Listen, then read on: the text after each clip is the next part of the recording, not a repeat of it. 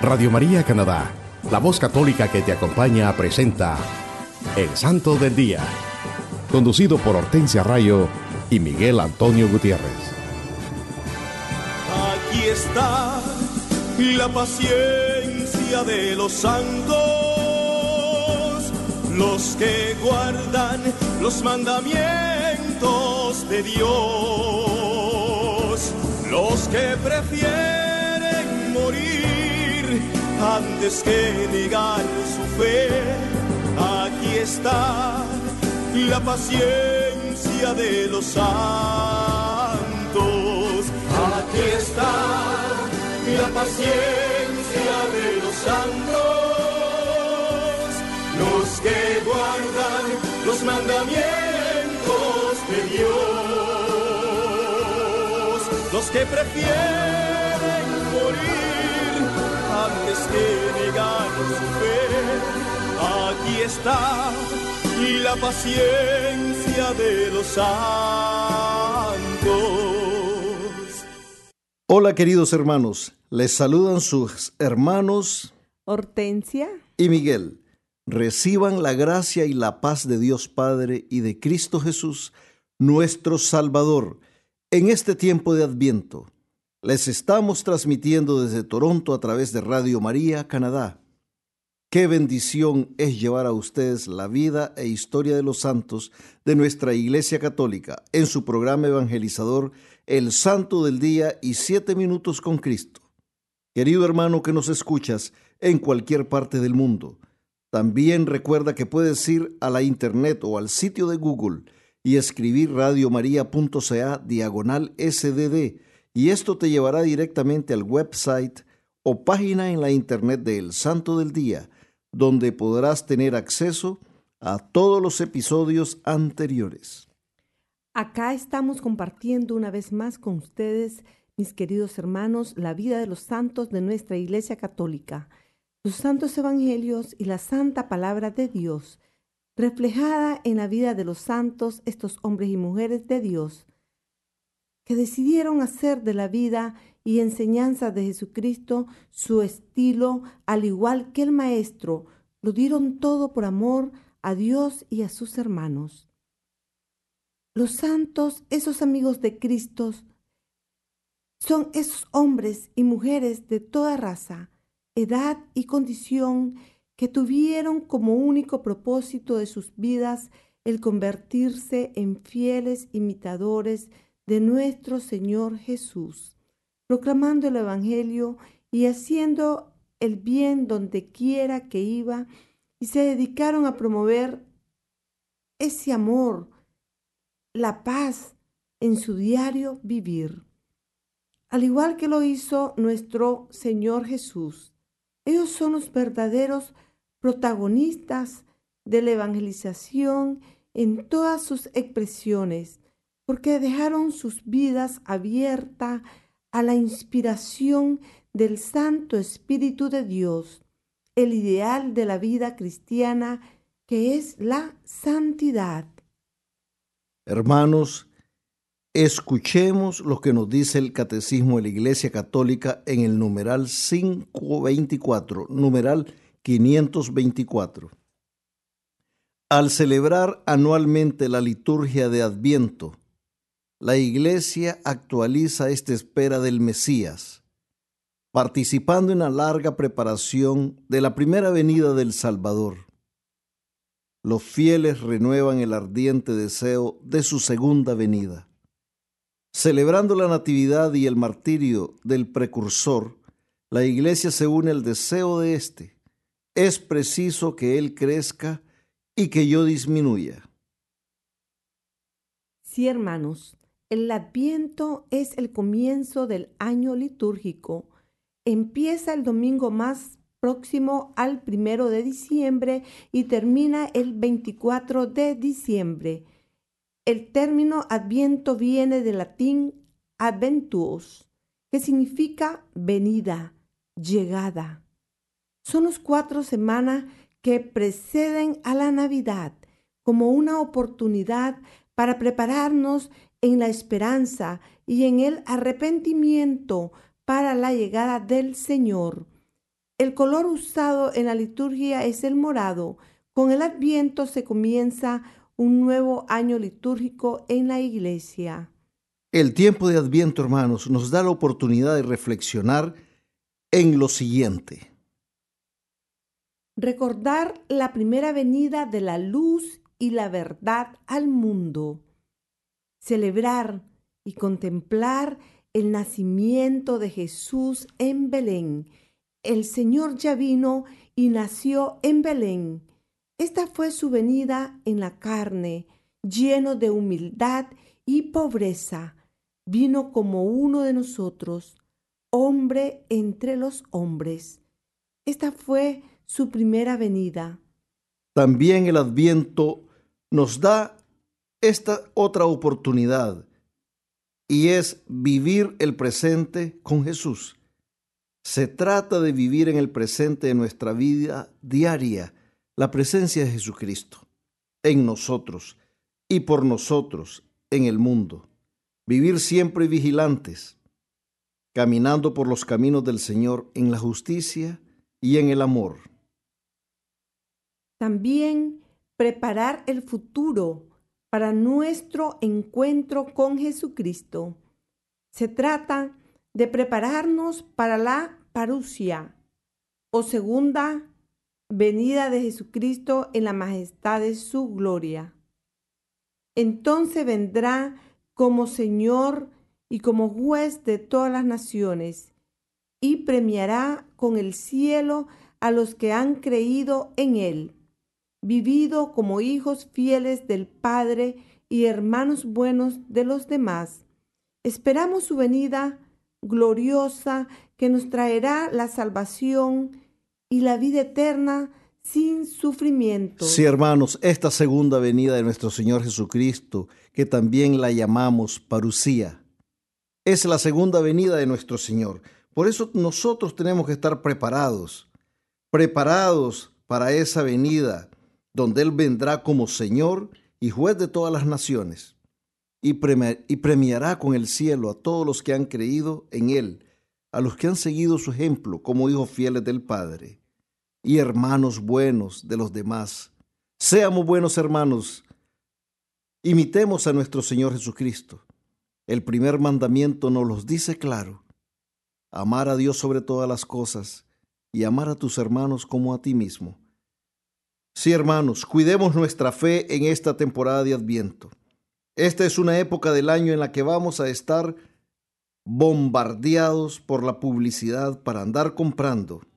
Y vamos a estar invitados a muchas fiestas, a muchas actividades, tantas cosas que nos van a distraer del verdadero significado de lo que es este tiempo del año, el Adviento. Esto nos podrá probablemente hacer que nos olvidemos del verdadero sentido del adviento. Pero no dejemos que eso suceda, hermanos. Esforcémonos por vivir este tiempo litúrgico con profundidad, con todo el sentido cristiano. Hermanos, recuerden que también tendremos nuestra habitual sesión de los siete minutos con Cristo para que nos pongamos en actitud de oración pidiendo al Santo Espíritu de Dios que nos ilumine y fortalezca para que reflexionemos en este mensaje y así la luz de Cristo y su santa palabra llenen nuestros corazones con amor, paz y esperanza. Ya se lo habíamos mencionado al comienzo, les tenemos un programa lleno de bendiciones. Un programa que nos ayudará a enriquecer y fortalecer nuestra fe católica. Siempre es una bendición, hermanos, hablar de los santos, esos campeones de nuestra Iglesia católica, esos bienaventurados que hicieron de su vida el estilo de vida del Maestro.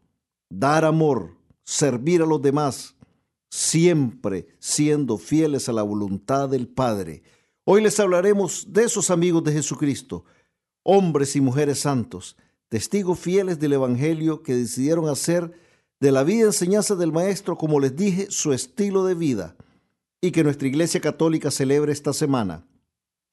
Y esta semana celebramos a San Juan Diego, San Gregorio III, Santa Eulalia de Mérida, San Damaso I, Nuestra Señora de Guadalupe, Santa Lucía, San Juan de la Cruz y San Juan Maximín de Mesmín. El 9 de diciembre celebramos a San Juan Diego Cuactla Tuacín. Él nació en 1474 en Cuautitlán, México. En su bautismo se le llamó Cuautla que significa águila que habla. Él pertenecía a la clase baja de los aztecas y trabajaba la tierra. Era casado pero sin hijos. Y allá por el año 1524 se convirtió al cristianismo, junto con su esposa, y él recibió el nombre de Juan Diego y ella María Lucía, respectivamente. Juan Diego fue un hombre muy piadoso. Se dice que acudía todos los sábados y domingos a Tlatelolco, que fue el centro comercial más importante de, México prehispánico, a participar de la celebración de la Santa Misa. También se le conocía como una persona muy humilde, reservada y religiosa. Cuando fallece su esposa en 1529, se fue a vivir con su tío Bernardino. Es en estas largas caminatas rumbo a Tenochtitlán cuando sucede el primer encuentro con la Santísima Virgen María. Es aquí donde la señora le habló en su idioma nativo, el náhuatl. En el momento de las apariciones, Juan Diego tendría unos 57 años. Y es en esas revelaciones donde la Virgen le encarga que en su nombre pida al obispo Juan de Zumárraga la construcción de una iglesia en el lugar de la aparición.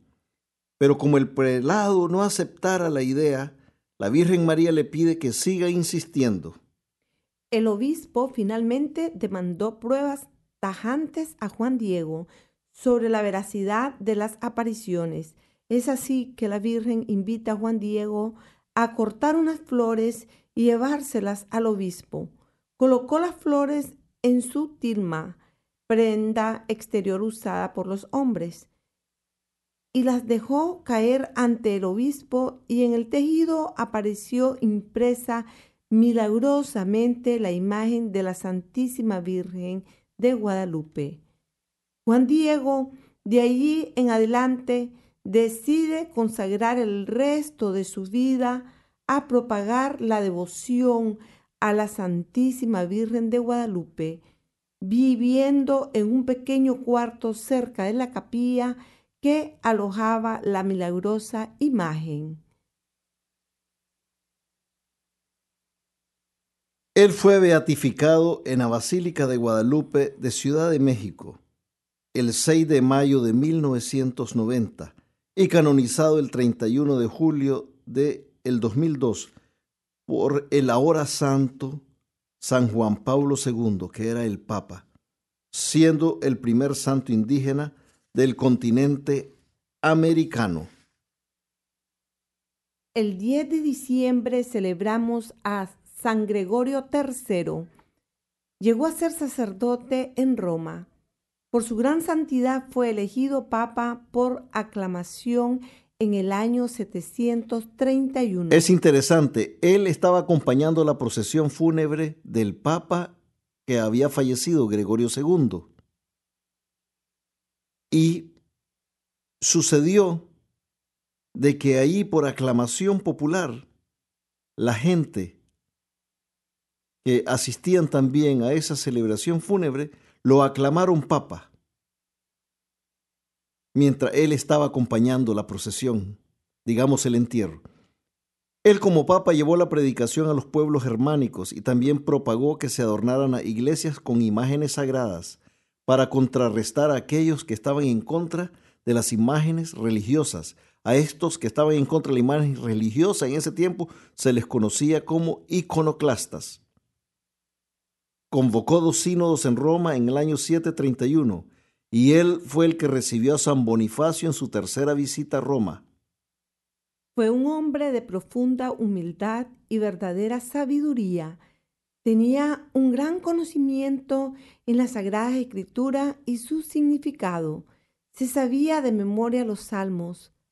Se dice que fue un gran predicador culto y, exitoso, experto en latín y griego y protector riguroso en la fe católica. Amó la pobreza y a los pobres. Fue protector de viudas y huérfanos y gran amigo de monjes y monjas. Un gran santo, San Gregorio III. Por eso lo recordamos el 10 de diciembre. También el 10 de diciembre celebramos a Nuestra Señora de Loreto. El 24 de marzo de 1920 el Papa Benedicto XV proclamó a la Virgen de Loreto como patrona de los aviadores en todo el mundo, porque según la tradición, escuchemos hermanos qué interesante, según la tradición católica, el pequeño edificio encerrado en el santuario fue transportado por los ángeles desde Nazaret. La casita sería aquella, habitada por la Virgen María en el momento en que recibió el anuncio del arcángel Gabriel. Después del fracaso de las cruzadas, los musulmanes invadieron Galilea y profanaron todos los lugares. En la noche entre el 9 y 10 de mayo de 1291, la casa habría sido transportada milagrosamente por los ángeles de Nazaret a Tersato, en las cercanías de Fiume.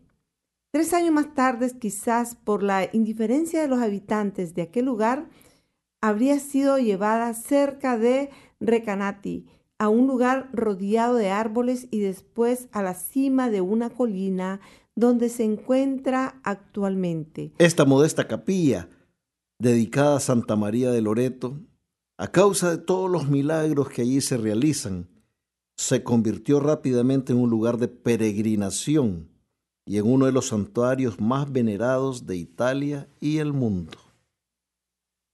El Papa Juan XXIII nos dice algo que el mensaje de Loreto toca tres aspectos. El misterio de la encarnación, la Sagrada Familia y el trabajo cristiano.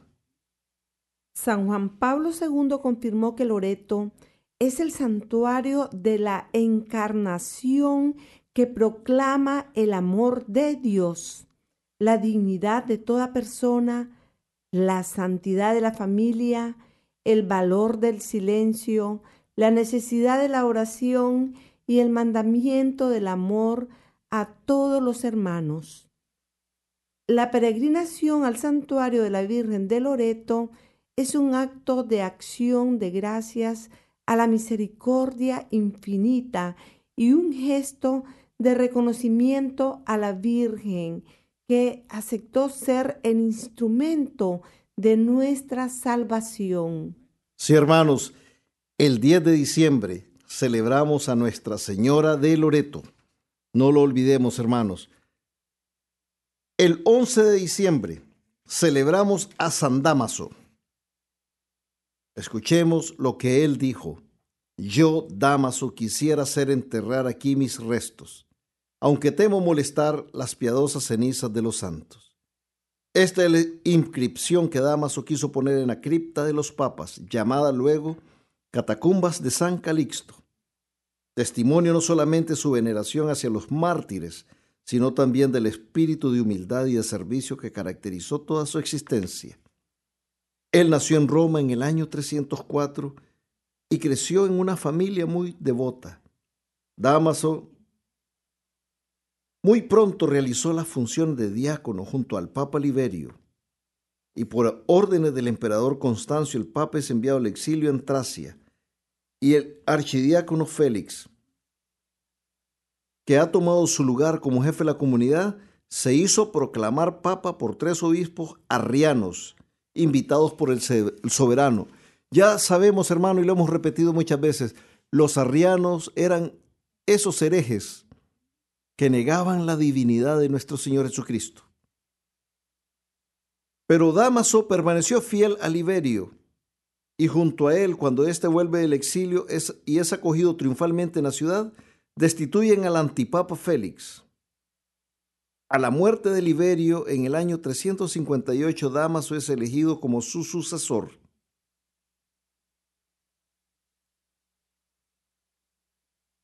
Damaso tuvo muchas adversidades, pero en todas salió vencedor. Sus adversarios fueron condenados al exilio, pero siempre siguieron oponiéndose a su pontificado. En esos años fue que el arrianismo llegó a su fin, y en dos concilios sucesivos fueron condenados por esos errores contra el Espíritu Santo y la perfecta humanidad de Cristo. Su, pontificado es recordado por el florecimiento de ritos y de celebraciones litúrgicas. Fue el Papa Damaso el que le encargó a San Jerónimo la traducción de la Biblia a latín.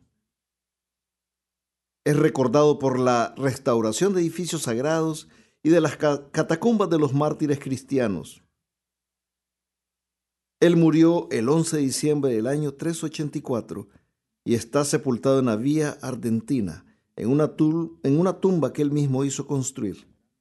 Después sus restos fueron trasladados a la iglesia de San Lorenzo en, Dama, en Damaso, donde aún hoy reposan. Se dice que los antiguos escritores alaban especialmente su celo por la pureza de la fe, la inocencia de sus maneras su humildad cristiana, su compasión por los pobres y su piedad. San Damaso ocupó la sede de San Pedro durante 18 años y dos meses y murió en el año 384. Un gran santo, un gran papa, gran defensor de nuestra fe católica.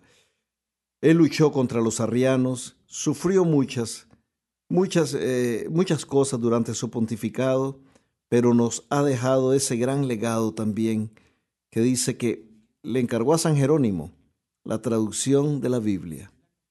Por eso lo recordamos a San Damaso los 11 de diciembre.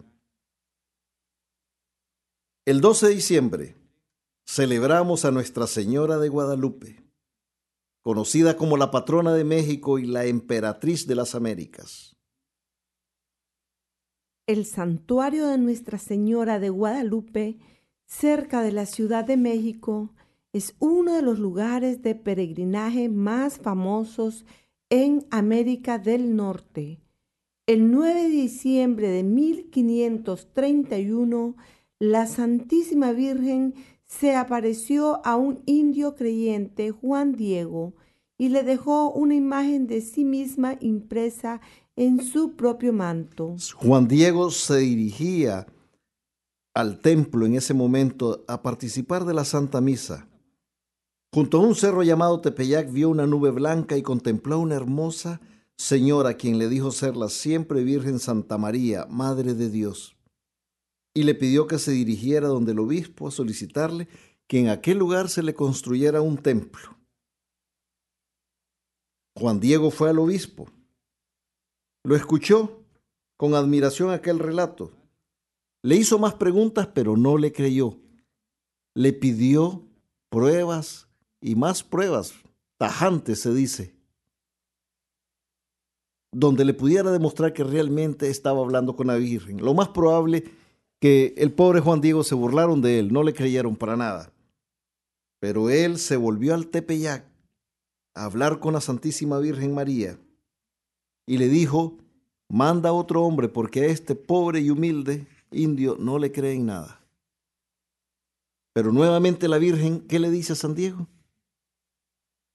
A San Juan Diego, que vuelve el domingo a la casa del obispo, y es entonces allí cuando el alto prelado le pide una señal otra vez, que esa señora con aquel habla es realmente la Santísima Virgen.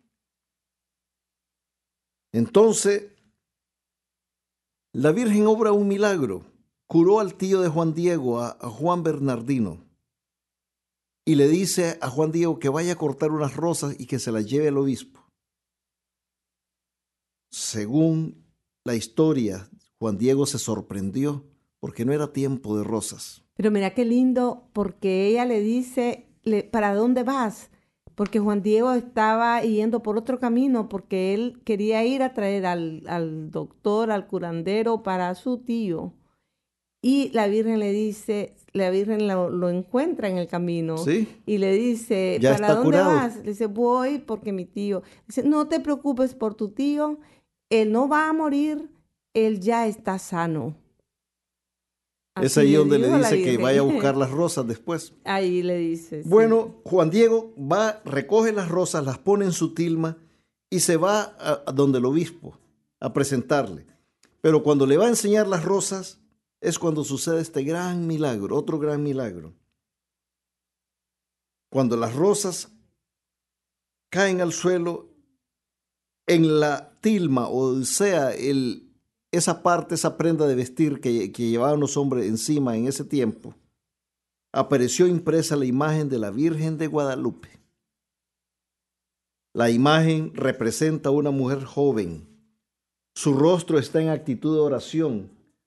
Sus manos están en señal de recogimiento y simbolizarían la unión de dos razas distintas. Se ve que se encuentra embarazada y en su última etapa. La flor de cuatro pétalos marca el lugar donde se encuentra Jesús en su vientre. El cinto marca su embarazo. Los rayos simbolizan que ella es la Madre de Dios. La luna simboliza fecundidad y vida. El ángel como mensajero sostiene el manto de la Santísima Virgen María. Pío X la proclamó patrona de toda la América Latina. Pío XI de todas las Américas. Pío XII la llamó emperatriz de las Américas y Juan XXIII la llamó misionera celeste del Nuevo Mundo y Madre de las Américas un gran acontecimiento en la historia de nuestra fe, en la historia de Latinoamérica, año 1531, la Santísima Virgen María nos da la gran bendición de aparecerse en México, en nuestra América Latina, en nuestra América indígena. Una gran bendición que nosotros hasta el día de hoy tenemos que agradecerle a Dios nuestro Señor. Algo que quiero compartir, eh, compartir con ustedes, hermanos, es por qué se llama la Virgen de Guadalupe. Creo que muchos tal vez nos preguntamos, ¿por qué se llama la Virgen de Guadalupe? Se cree que Nuestra Señora usó el término azteca náhuatl de Cuatlasopio, el cual es pronunciado Cuatlasupe, y suena extremadamente parecido a la palabra en español Guadalupe. Cua significa serpiente la, la, mientras supe significa aplastar. Así Nuestra Señora se debió haber referido a ella misma como la que aplasta a la serpiente. Por esa razón, por esa razón, tan, tan cerca la pronunciación con la que ella le dijo a Juan Diego que se llamaba, con el nombre Guadalupe, por esa razón es que los obispos y la iglesia en ese tiempo determinó llamarla la Virgen de Guadalupe. Ya habíamos dicho que Juan Diego fue canonizado. Él recibió esa gran bendición. Una persona humilde, una persona de las más desposeídas, se dice de las clases más bajas de los aztecas, pero la Virgen se le apareció a él. Él fue el que recibió esa gran bendición. Queridos hermanos, recordemos, 12 de diciembre se celebra no, no, no, ni, que recordarlos a ustedes, hermanos, y a mí también, que somos católicos. Sabemos que los 12 de diciembre celebramos a Nuestra Señora de Guadalupe, la Santísima Virgen María, que apareció en México en el año 1531. Así que ese día, hermanos, ese día acordémonos de, de elevar nuestras oraciones y nuestras súplicas a la Santísima Virgen de Guadalupe, para que nuestro Señor Jesucristo escuche nuestros ruegos. Yo en lo personal en otro programa tal vez voy a, confesarles un testimonio de cómo la Santísima Virgen María, en la devoción de la Virgen de Guadalupe, salvó mi vida. El 13 de diciembre celebramos a Santa Lucía, Virgen y mártir. Santa Lucía es la patrona de los ciegos y los escritores. Lucía era nativa de Siracusa, en Sicilia y desde su cuna fue educada en la fe de Cristo bajo el cuidado de su madre viuda, Eutequia. Siendo aún muy joven, hizo secretamente un voto de castidad. Acompañó a su madre, que había estado enferma durante mucho tiempo, a la tumba de Santa Águeda, y allí su madre se curó eh, de la enfermedad que sufría. También Lucía, dicen, cayó dormida en ese momento cuando estaban allí ante la tumba de Santa Águeda. Y en el sueño se le apareció a la Virgen Águeda y le dijo, Lucía, hermana mía, ¿por qué pides lo que tú misma ya has obtenido? Por tu fe tu madre ha sido curada. Así como Cristo ha glorificado por medio mío la ciudad de Catania, por ti glorificará Siracusa, porque con tu virginidad has preparado una agradable morada para Dios. Al despertar, Lucía, el milagro se había realizado y en Lucía se fortaleció la determinación de dedicar su vida a Dios. Renunció al matrimonio, distribuyó su dote entre los pobres de Siracusa y el joven a quien el padre Lucía había prometido antes de morir fue a las autoridades de la ciudad a quejarse de que ella había roto ese contrato. Eran los años de la persecución de Diocleciano y la justicia romana era muy dura con los cristianos. Lucía fue acusada de derrochar su patrimonio con sus amantes, fue calumniada. Ella les dijo que, que ella quería un alma incorrupta, pura, que fuera templo del Espíritu Santo. Por toda respuesta la mandaron a encerrar en una casa de prostitución para que el Espíritu Santo, según ellos, huyera de su cuerpo envilecido. Y aquí se realizó el primer, el primer prodigio. El Espíritu Santo hizo que la Virgen Lucía que era eh, virgen, se volviera inmovible. Ni los soldados ni los animales pudieron hacerla dar un paso. Entonces, ¿qué hicieron? Encendieron fuego a su alrededor, pero las llamas no la tocaban. Probaron con aceite hirviendo y brea, pero todo fue en vano. Entonces la acusaron de bruja y le mandaron a cortar su garganta. Ella murió decapitada y la comunidad cristiana se reúne en torno a la Virgen, tributándole un culto que se difunde por todo Occidente. Se dice que entre otras cosas fue cegada o que ella misma se arrancó los ojos bellísimos que tenía para que su prometido dejara de perseguirla. Recordamos a Santa Lucía, los 13 de diciembre, una gran santa. Se considera la protectora por excelencia de la vista. Por eso se le dice patrona de los ciegos, como lo mencionamos anteriormente. Y es patrona en la ciudad de Siracusa. Invocada contra las enfermedades de los ojos, de la garganta y hemorragias. Y disentería. Tenía años de no escuchar esta palabra, este nombre, esta enfermedad disentería, problemas del estómago. Por eso la recordamos, Virgen y mártir Santa Lucía. Se entregó a Cristo en cuerpo y alma. No permitió que su cuerpo fuera mancillado, porque ella se consagró con todo su amor para ser la esposa de Cristo. Por eso le pedimos a Santa Lucía ruegue por nosotros, para que podamos tener nosotros esa férrea voluntad también de servir a Cristo.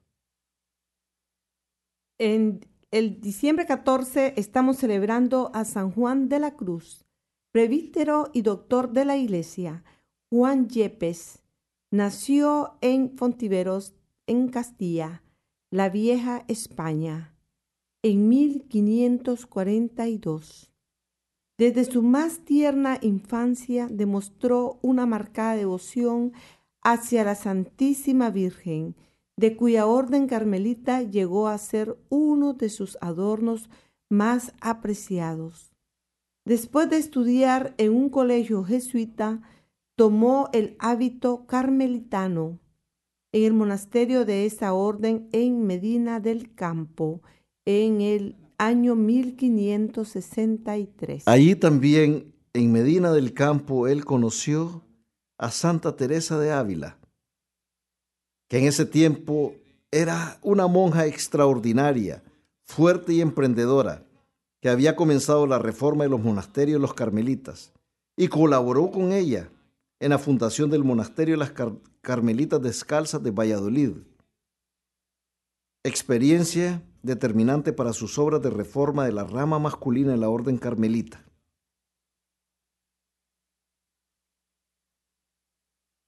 Teresa de Jesús, convertida en priora del monasterio de la Encarnación de Ávila, lo quiere cerca de sí, como confesor y como director espiritual, un encargo que él asumió por cinco años.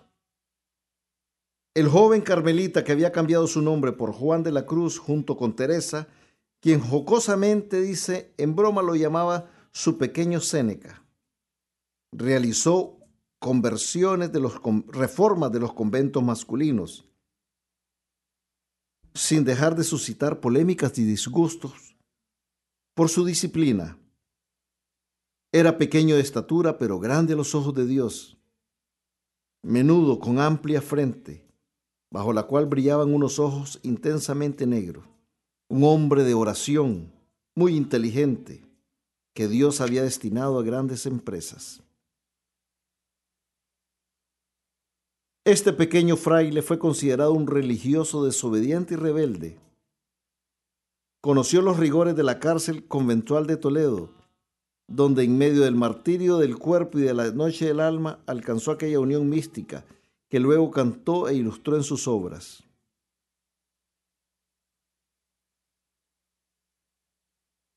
Cuando decimos que fue considerado religioso, desobediente y rebelde, fue porque él él tuvo la determinación de hacer muchos cambios, muchas reformas, que disgustó a muchos que estaban contentos con lo que siempre había pasado, que se oponían a los cambios para realmente seguir los verdaderos mandatos de la iglesia. Él decía, San Juan de la Cruz, donde no hay amor, pon amor y encontrarás amor. Esta es quizás la frase que sintetiza mejor la vida y la espiritualidad de Juan de la Cruz. Lo voy a repetir. Donde no hay amor, pon amor y encontrarás amor. Lo recordamos el 14 de diciembre a San Juan de la Cruz, un gran santo de nuestra Iglesia Católica, gran defensor de nuestra fe de los valores y principios de nuestra doctrina católica. El 15 de diciembre celebramos a Santa Cristiana.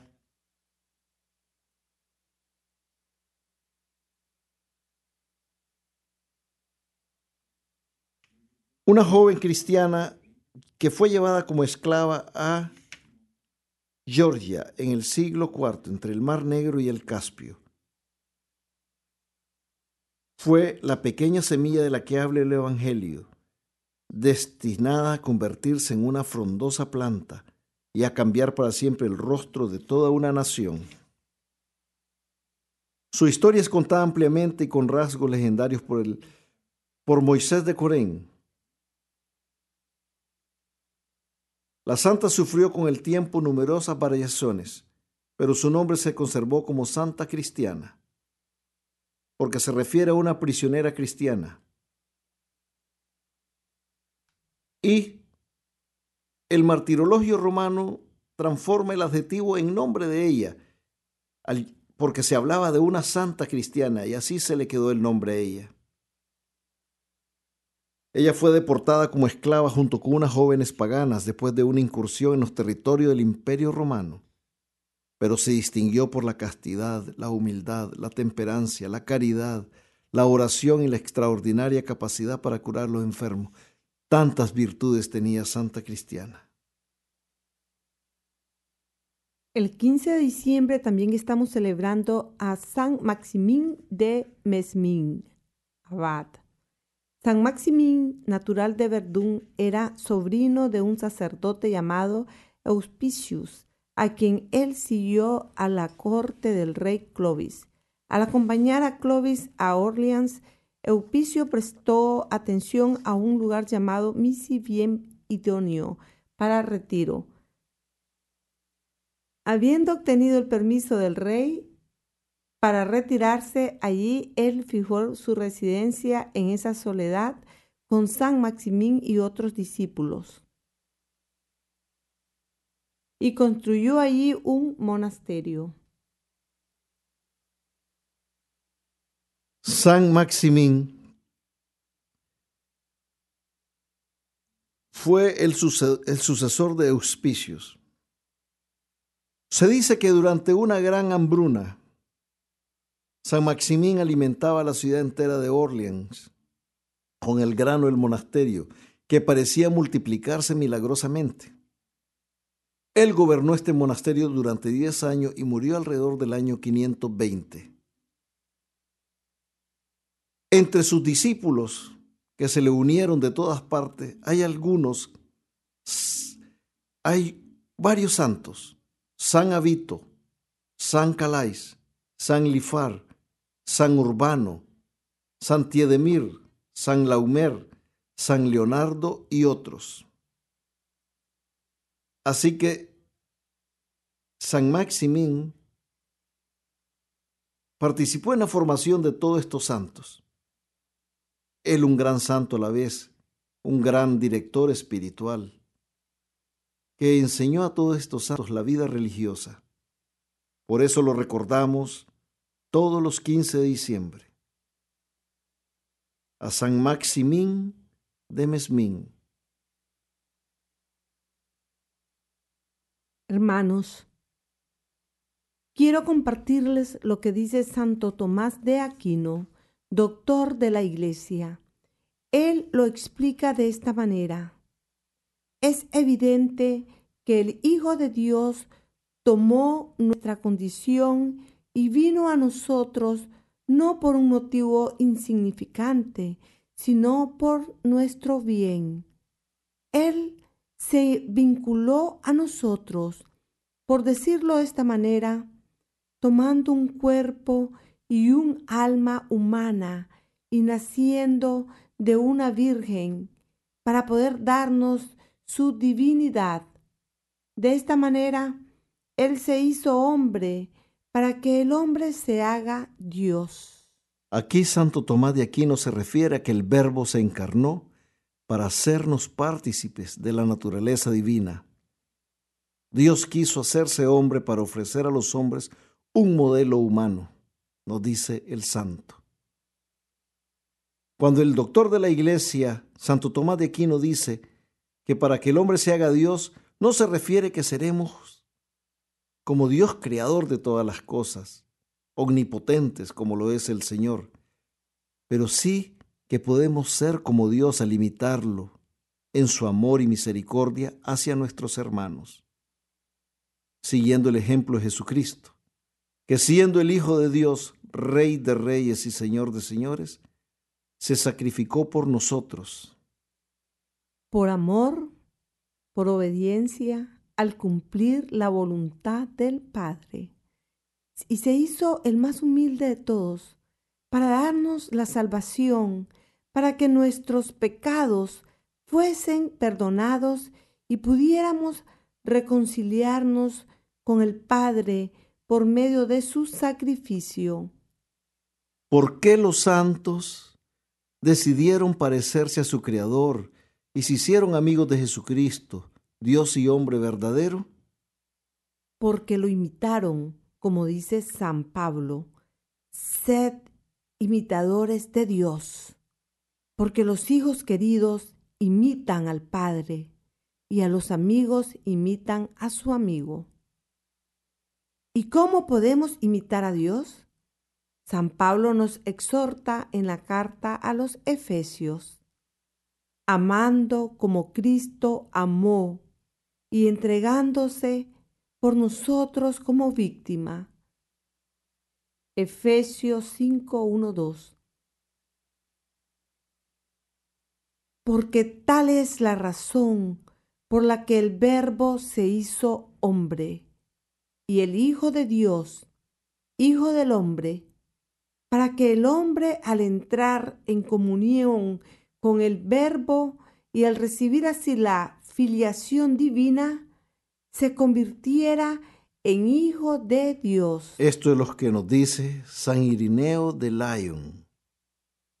Qué hermoso mensaje. Lo deberías de repetir de nuevo, Miguel.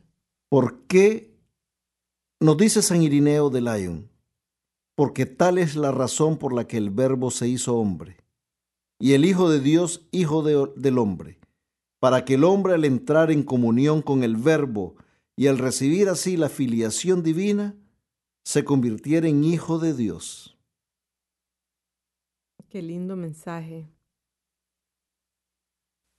Usted está escuchando El Santo del Día y Siete Minutos con Cristo en Radio María Canadá, la voz católica que te acompaña. Nuevamente con ustedes, Hortensia Rayo y Miguel Antonio Gutiérrez. Hola mis queridos hermanos, Dios les bendiga hoy y siempre. Bienvenidos a una nueva emisión de Siete Minutos con Cristo, en esta nueva transmisión de Radio María Canadá, la voz católica que te acompaña. Le saluda su hermano Miguel. Y nos dice la santa palabra de Dios en el Santo Evangelio según San Lucas capítulo 2, versículos del 4 al 20. Sucedió que por aquellos días salió un edicto de César Augusto, ordenando que se empadronase todo el mundo. Este primer empadronamiento tuvo lugar siendo gobernador de Siria, Cirino. Iban todos a empadronarse cada uno a su ciudad. Subió también José desde Galilea, de la ciudad de Nazaret, a Judea a la ciudad de David, que se llama Belén, por ser él de la casa y familia de David, para empadronarse con María su esposa que estaba encinta. Y sucedió que mientras ellos estaban allí se le cumplieron los días del alumbramiento, y dio a luz a su hijo primogénito, le envolvió en pañales y le acostó en un pesebre, porque no tenían sitio en el alojamiento. Había en la misma comarca unos pastores que dormían al raso y vigilaban por turno durante la noche su rebaño. Se les presentó el ángel del Señor y la gloria del Señor los envolvió en su luz y se llenaron de temor. El ángel les dijo, no temáis, pues os anuncio una gran alegría, que lo será para todo el pueblo. Os ha nacido hoy en la ciudad de David un Salvador que es el Cristo Señor y esto os servirá de señal. Encontraréis un niño envuelto en pañales y acostado en un pesebre. Y de pronto se juntó con el ángel una multitud del ejército celestial que alababa a Dios diciendo, Gloria a Dios en las alturas y en la tierra paz a los hombres en quienes Él se complace. Y sucedió que cuando los ángeles dejándoles se fueron al cielo, los pastores se decían unos a otros, Vayamos pues hasta Belén y veamos lo que ha sucedido y el Señor nos ha manifestado. Y fueron a toda prisa y encontraron a María y a José y al niño acostado en el pesebre. Al verlo dieron a conocer lo que les había dicho cerca del niño. Y todos los que lo oyeron se maravillaban de lo que los pastores les decían.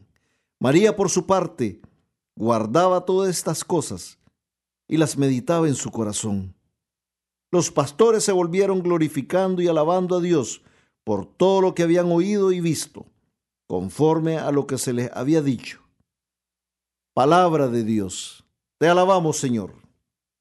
Queridos hermanos, el Evangelio de San Lucas nos los explica de una manera sencilla, pero muy clara, el gran acontecimiento que sucede esa noche en Belén la Virgen María dio a luz y al mismo tiempo trajo la luz y la salvación al mundo. Nos dio la luz. Este es el acontecimiento que cambia para siempre la historia de la humanidad. En esa noche oscura de Belén, donde no hubo espacio para esta familia pobre, donde todos ellos estaban ensimismados en sus cosas, en sus pensamientos, en sus preocupaciones, y probablemente no preocupados de que una pobre mujer embarazada y un hombre humilde andaban buscando dónde alojarse? En esa noche oscura llegaría la luz que iluminaría por siempre nuestro caminar, que iluminaría por siempre nuestros corazones y traería la salvación a la humanidad. El Santo Evangelio nos lo dice. El ángel les dijo, no temáis, pues os anuncio una gran alegría que lo será para todo el pueblo. Os ha nacido hoy en la ciudad de David un Salvador que es el Cristo Señor. La palabra traducida en griego Cristo significa el ungido, el Mesías. Ya en la Anunciación el ángel Gabriel le dio a la Virgen María el nombre de Jesús para el Hijo que iba a ser concebido en su seno. El nombre de Jesús significa en hebreo el que salva, el que libera, porque Él vendría a salvarnos a todos nosotros, a redimir nuestros pecados, a sacrificarse por nosotros, por esa gran deuda que teníamos con el Padre Celestial. Queridos hermanos, esa luz vino iluminando a los más pobres, a los más débiles, a aquellos que se encontraban en la oscuridad, en las tinieblas. Y se le apareció a los pastores que dormían al raso, o sea, sin ningún techo, solo el cielo encima de ellos. A esos pastores que tal vez estaban sin ninguna esperanza, que solo tenían la certeza que el día siguiente iba a ser igual, lleno de tedio, lleno de preocupaciones, una vida dura, una vida sin un propósito tal vez. Así muchos estamos al raso. Nada nos protege. Porque muchas veces no sentimos la presencia de Cristo. No nos dejamos envolver por su luz. Por eso nos sentimos así, abandonados, solos. Y pasamos nuestras vidas tristes, cansados, desilusionados, porque no abrimos nuestros corazones al amor y a la luz que es Jesucristo. Mis queridos hermanos, en este tiempo que ya se acerca la Navidad, en este tiempo de Adviento, recordemos que Jesucristo es la luz de Dios. Pongamos nuestra mirada y nuestro corazón, los ojos de nuestros corazones en Cristo. No permitamos, hermanos, que el consumismo y las corrientes modernas nos distraigan. Especialmente en estos días de Navidad, reflexionemos en el verdadero significado de la Navidad, que es celebrar el nacimiento de nuestro Señor Jesucristo.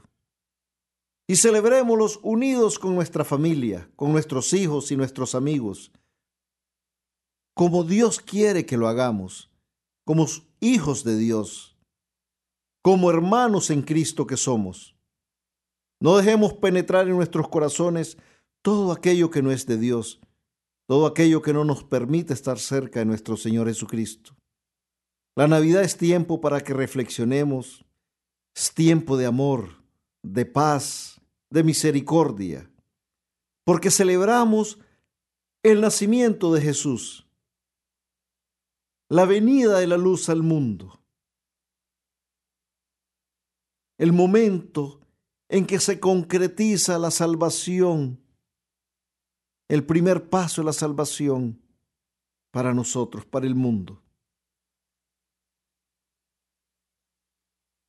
Jesucristo se encarnó de María siempre virgen, por obra y gracia del Espíritu Santo, y se hizo hombre para darnos la salvación y darnos vida y vida en abundancia. Él vino, se hizo hombre, para la redención de todos nosotros, la redención de la humanidad. Meditemos por un momento, hermano y hermana que me escuchas. Y desde el fondo de tu corazón, desde el fondo de nuestros corazones, preguntémonos, ¿qué significa la Navidad para mí? Pregúntatelo, hermano. Preguntémonos eso. ¿Qué significa la Navidad para nosotros? Hermano, yo te invito a que celebremos esta Navidad con mucho amor y alegría, pero sobre todo permitiendo que la luz de Cristo ilumine nuestras vidas. Ese niño Dios en el pesebre representa la venida de Cristo al mundo para nuestra salvación. Queridos hermanos, en esta Navidad seamos como los pastores, glorifiquemos y alabemos a Dios porque Jesucristo, su amadísimo Hijo, ha venido al mundo para derramar su infinito amor y misericordia sobre todos nosotros. Hermanos, en esta Navidad, abramos nuestro corazón al mensaje de amor que nos da Cristo. Roguemos a la Santísima Virgen María, nuestra Madre Santísima, que interceda ante su Hijo nuestro Señor Jesucristo, para que nuestros corazones sean capaces de sentir su presencia, para que podamos reconocer y creer de todo corazón que Él resucitó y que Él ha venido para darnos la salvación. Y nunca, nunca olvidemos que amar a nuestros hermanos tal y como son y sin condiciones es ser amigo de Jesucristo. Gracias por acompañarnos, mis queridos hermanos. Y recuerden seguir en sintonía de todos los programas de nuestra emisora Radio María Canadá, la voz católica que te acompaña. Hasta la próxima, que Dios me les bendiga siempre.